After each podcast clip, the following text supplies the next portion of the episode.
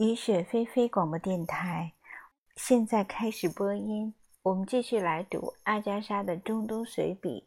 告诉我你怎样去生活。星期天是休息日，上午我正在屋里贴标签，马克思在一边填工资簿。阿里领着一位女士走进来，她看起来很高贵，穿着整洁的黑衣服。胸前挂着一个巨大的金十字架，他的双唇紧闭，看上去非常生气。马克思礼貌地招呼了他，他立刻开始讲述一个长长的故事，应该是个悲伤的故事。苏波里的名字不时被提到。马克思皱起眉头，神情严肃。女士越说越激动。我猜测。这是一个老套的诱骗少女的故事。女士是少女的母亲，快乐的苏伯里就是那个骗子。女士义愤填膺地提高了嗓门，她用一只手抓住胸前的十字架举起来，似乎在诅咒发誓。马克思派人去叫苏伯里，我想或许我该回避一下，不至于让人难堪。正欲悄悄离开，马克思叫住了我。我重又坐下来。既然是要我当见证人，那我索性装作一副听懂了一切的样子。女士一声不吭，严肃而高贵地站着，直到苏伯里出现。看到苏伯里，他伸出手指着他，显然是在重复对他的谴责。苏伯里一点也没为自己辩护。他耸耸肩，抬起双手，承认了指控。戏剧继续上演。经过一番争辩、反驳，马克思的态度渐渐明确。苏伯里败诉了。他似乎在说：“算了，随你们怎么办。”马克思突然拽过一张纸，在上面写起来。他把写好的纸放到女士面前，他在纸上画了个记号，一个十字。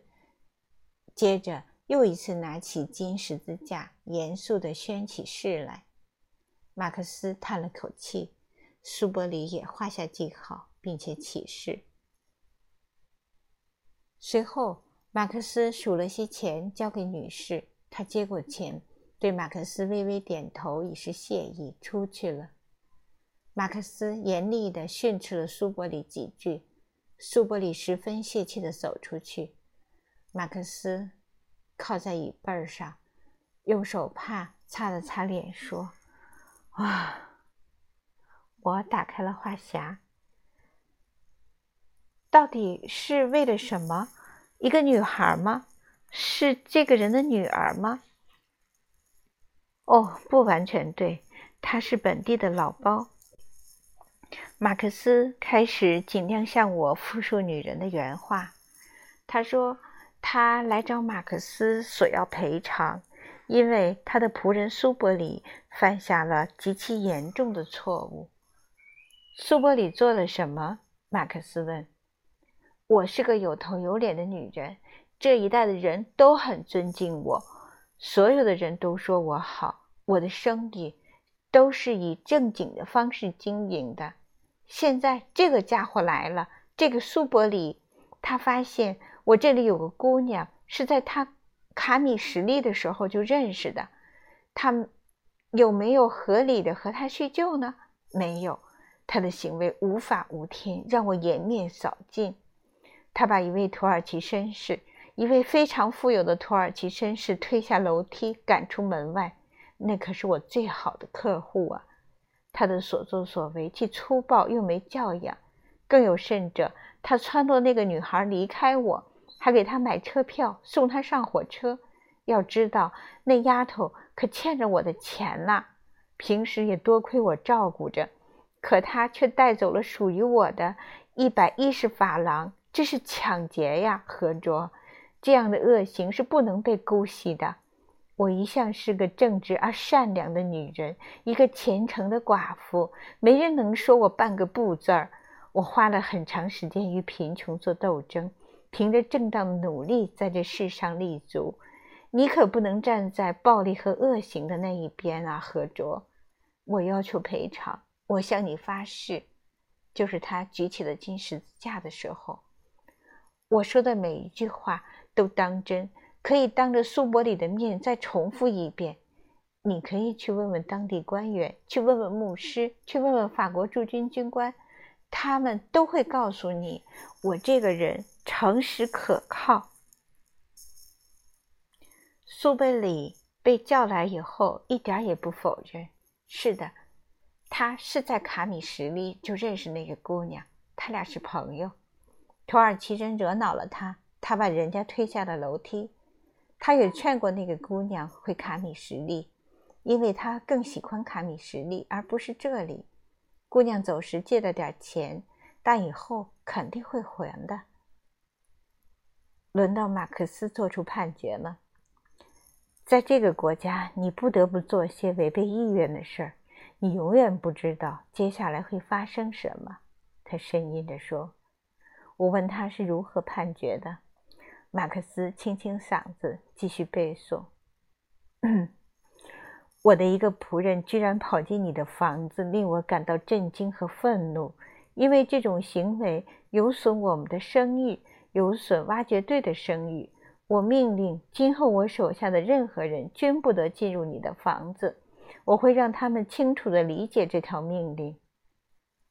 苏伯里闷闷地说：“他理解了。至于那个跑掉的姑娘，我无能为力，因为这不关我的事儿。他从你那儿拿走的钱，我觉得应该付给你。为了挖掘对所有仆人的声誉，我现在就付给你。这笔钱会从苏伯里的工资里扣除。”我将起草一份书面文件，并读给你听。我同意付款，但拒绝其他一切要求。你必须在文书上画押，并发誓事情到此为止。我想起那女人拿起十字架时那副庄严虔诚的样子。他还说了什么吗？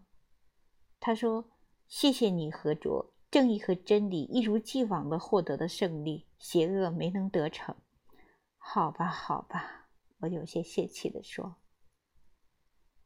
我听见一阵轻轻的脚步声经过窗边，渐渐远去。是我们刚才那位客人，他捧着一大本弥撒书或祈祷书，在教堂的方向走去。他的表情严肃而端庄，大大的十字架在胸前跳跃。我站起身。从书架上取出圣经，翻至妓女拉合的故事。我觉得自己有点知道拉合是什么模样了。我仿佛看见那个女人正在诵读这一段热情的、入神的、无畏的、虔诚的。可无论如何，总归是妓女拉合的故事。十二月，发掘工作就快结束了。也许是时令深秋，而我们习惯了春天；也许是空气中弥漫着欧洲动荡局势的消息和担忧。我总是感到一丝忧伤。我隐隐感到，可能再也不会回来了。但我们还租着布拉克的房子，我们的家具会存放在里面。那里的需求还大有洼头，租约还有两年多，我们一定会再回来。我们乘玛丽和法国兵穿过杰拉布鲁去阿勒颇，再从阿勒颇去拉斯沙马，在那里和我们的朋友谢福教授夫妇还有他们可爱的孩子们共度圣诞节。世上没有比。拉斯沙马更迷人的地方了。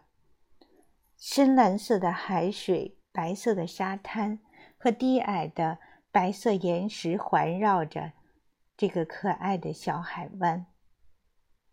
我们度过了一个非常快乐的圣诞节。谈到下一年、未来的一年，不确定感油然升起。我们向他们道别：“巴黎再见。”啊。巴黎。